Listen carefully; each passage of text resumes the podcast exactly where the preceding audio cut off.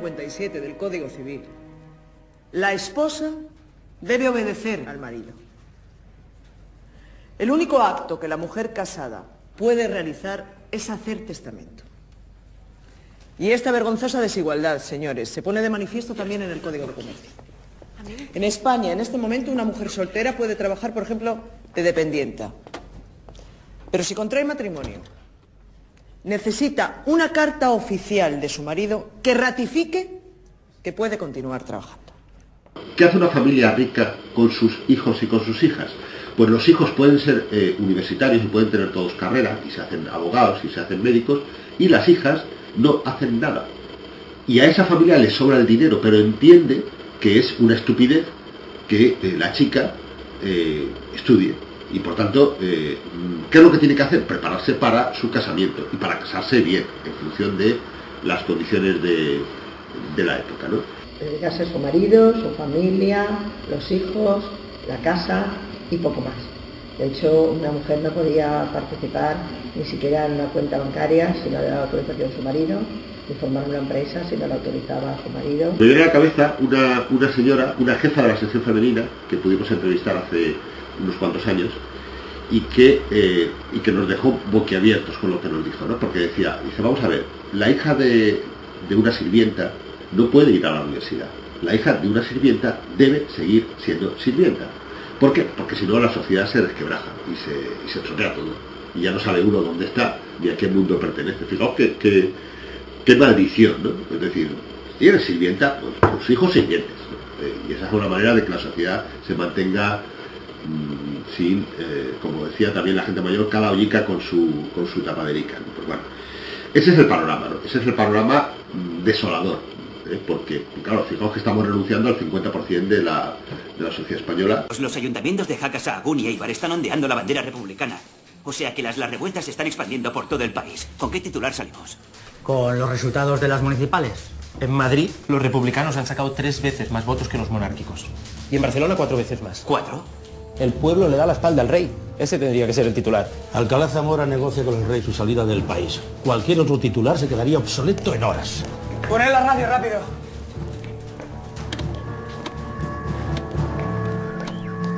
Las elecciones municipales celebradas el domingo me revelan claramente que no tengo hoy el amor de mi pueblo. Mi conciencia me dice que ese desvío no será definitivo, porque Dios sabe que procuré siempre servir a España.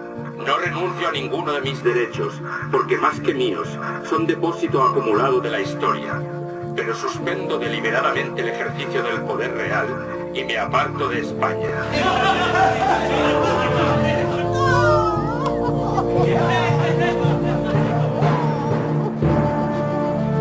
La portada será ¡Viva la República! Que paren las máquinas y que traigan champán. Venga.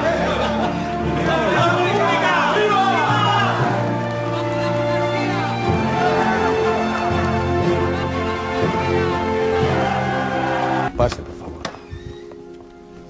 Señorita Campamor, sus nuevos compañeros de partido. Don José Álvarez Builla. Señorita Campamor, por fin nos conocemos. Estoy seguro de que su incorporación le traerá lo mejor al partido. Le agradezco mucho su confianza, señor Bulla. Deje que le presente al resto de compañeros, por favor.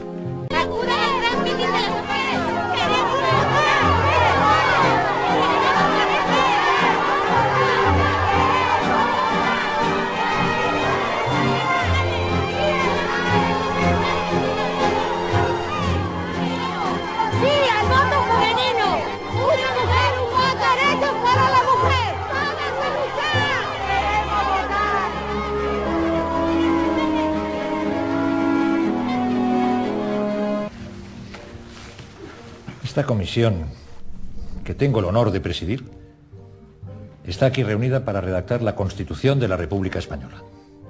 Es un privilegio y una responsabilidad enorme. Iremos debatiendo artículo por artículo, hasta consensuar una redacción final que deberá ser aprobada por el Congreso.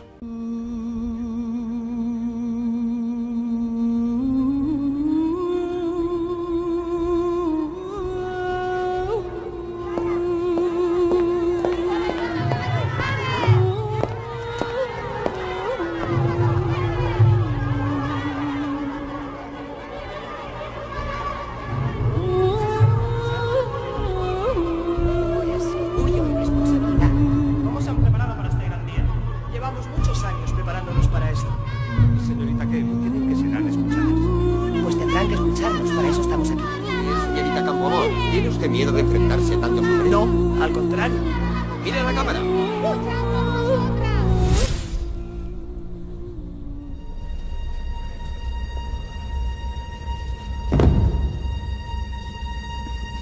Ella se sentiría bien porque estaba cómoda, ella intervino con lo que quiso, pero la verdad es que pensó, fíjate si hay que cambiar, porque todo hombre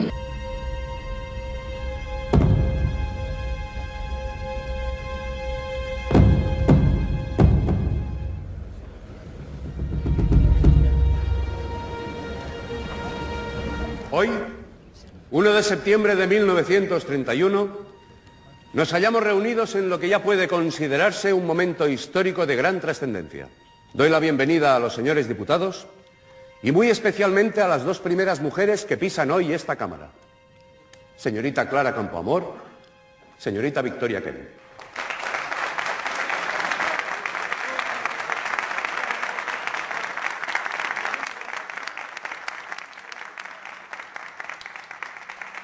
De todos ustedes dependen las leyes que van a regir este país a partir del momento en que quede redactada la nueva Constitución. Inauguramos, pues, la primera sesión. Tiene la palabra el diputado Novoa Santos. Y fue muy, muy, muy contestada por, por- por muchos compañeros que decían que era muy pronto, que la mujer no estaba preparada para defender luego la República. Hemos de conceder a la mujer los mismos privilegios que al hombre. ¿Son acaso organismos igualmente capacitados? La mujer es toda pasión, toda emoción, toda sensibilidad. No es en cambio reflexión, no es espíritu crítico, no es ponderación y ni mucho menos sensatez. Las mujeres son histéricas por naturaleza y por ello son volubles, versátiles. Y yo me pregunto, ¿en qué despeñadero nos meteremos si concedemos el voto a la mujer? Tiene razón, su señoría, al mencionar la sensatez como cualidad fundamental para ejercer la política, pero quizá su señoría tendrá mejor memoria que yo y podrá recordarme en qué periodos de la historia política reciente, o no tan reciente, los hombres hemos hecho gala de esa sensatez.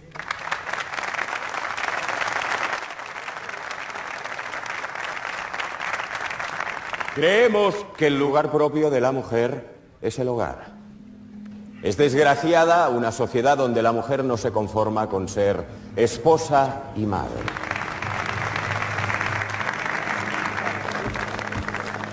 Esta Constitución ya puede decir en su primer artículo que España es una república democrática en la que todos sus poderes emanan del pueblo.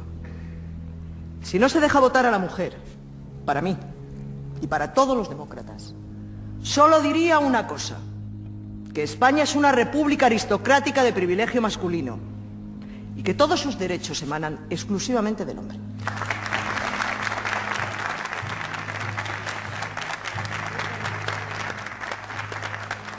que las mujeres de la derecha montaban mesas de recogida de firmas a las puertas de las iglesias y recogieron creo que casi un millón o un millón de firmas.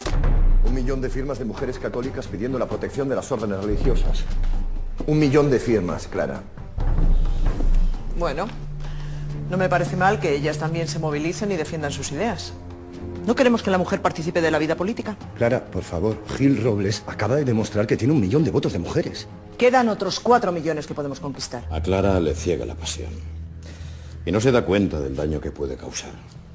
He tanteado la lista de diputados y hay muchas posibilidades de que se salga con la suya. Pero no hay tiempo. Eso sí, habría que movilizarse. Hablar discretamente con diputados de otros partidos y generar una corriente de opinión en la prensa. Su jefe Lerroux, por lo que me dice, es un escollo. Eh, Pero no descarto que cambie de opinión. Cuando se dé cuenta de que no hemos llegado hasta aquí para tirarlo todo por la borda. Alejandro Lerroux es el tipo menos recomendable de la historia de España del siglo XX. Es decir, si hay un- una, una lista de los 40 principales, Lerroux está entre los tipos más desaprensivos, es decir, es un sinvergüenza. ¿eh? Y por tanto, yo- a mí me sabe mal que una señora eh, sensata y, y de la que merece la pena hablar bien, como Clara Campoamor, militara en, ese, en semejante partido. Es decir, es un oportunista, es un corrupto, es un hombre que, eh, que durante toda su, su vida ha mantenido eh, pues, eh, aquello que le, que le pudiera venir bien. Los españoles de uno y otro sexo mayores de 23 años tendrán los mismos derechos electorales conforme determinen las leyes. El señor Rico tiene la palabra. Representando el sentir de mi partido, debo decir que negar el derecho electoral de la mujer sería una injusticia y sería antidemocrático. Pero reconocerlo ahora mismo sería una imprudencia que podría perjudicar a la República. En nombre del Partido Socialista debo insistir en que el voto femenino es una conquista democrática a la que no renunciaremos jamás. ¿Qué es lo que quiere, señor Robles? Mi partido se compromete a apoyarla en el derecho al voto a la mujer frente a la oposición de los republicanos de izquierdas si usted matiza su posición en lo que se refiere al tema del divorcio. No voy a preguntarle qué significa para usted matizar, porque no voy a entrar en ningún tipo de transacción en lo que concierne a los derechos de las mujeres. La señorita Ken tiene la palabra. Se discute en este momento el voto femenino y es significativo que una mujer como yo se levante en la tarde de hoy para decir sencillamente a la Cámara que creo que el voto femenino debe aplazarse. Les recuerdo que Silencio, por favor. Modérense, señores diputados. Quiero significar a la Cámara que el hecho de que dos mujeres que se encuentran aquí reunidas opinen de manera diferente no significa absolutamente nada. También hay divergencias entre los hombres que se encuentran en esta Cámara, ¿no es cierto? La mujer será la más ferviente defensora de la República. Pero se han recibido firmas de mujeres que con su buena fe creen que los ideales de España deben de ir por otro camino. Y yo hubiera deseado a miles de mujeres por las calles gritando ¡Viva la República! Señores diputados, creo que hoy es peligroso conceder el voto a la mujer. Una cuestión de, por tanto, de oportunismo político. Hombre, yo, yo creo, eh, hoy nos llama la atención, ¿no? Hoy nos llama la atención que como feminista y como mujer, como mujer avanzada, pues pudiera sostener semejante argumento, ¿no? Por, por muchas dificultades que, que trajera la República, que luego no fueron tantas. Es decir, es lo mismo que cuando se planteó la ley del divorcio, eh, la primera ley del divorcio en España en el año 32, pues había gente que pensaba que toda España se iba a separar de la, de la otra España, ¿no? Pues no, es decir, eh, se separó la gente que ya tenía roto su matrimonio y no pasó nada más de, lo que tenía que pasar. Pues a lo mejor Viterequen valoró más estar bien con su partido o entendió que igual daba esperar ocho años, no lo sé, o cambió de parecer por, por disciplina, disciplina de partido. Ha llegado el momento de proceder a la votación. Vayan diciendo su nombre y añadan únicamente... Señorías, por favor. Orden, señorías. ¿Dónde vais? ¡Escapistas! Iban a votar, vio que Cordero se bajaba deprisa y pensó, esto no puede ser, y lo que fue es a cazar a compañeros para que vinieran a votar lo que habían decidido en reunión.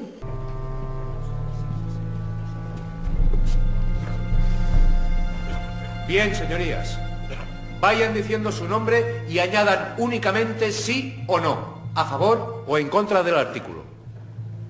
José Gómez Morales, sí. Pedro Rico López, no. José Álvarez Huilla, no. Manuel Cordero, sí. Niceto Alcalá Zamora, sí. Alejandro Lerroux, no.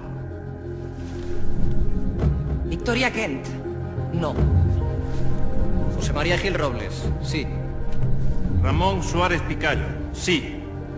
Hilario Ayuso, no. Hecho el recuento, el artículo queda aprobado por 40 votos de diferencia. Y queda así.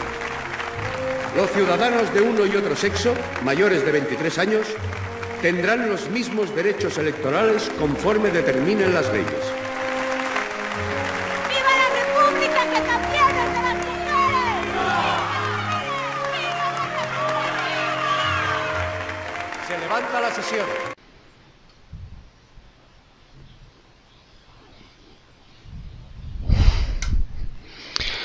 En las elecciones de 1933 se culpó del vuelco político al voto femenino.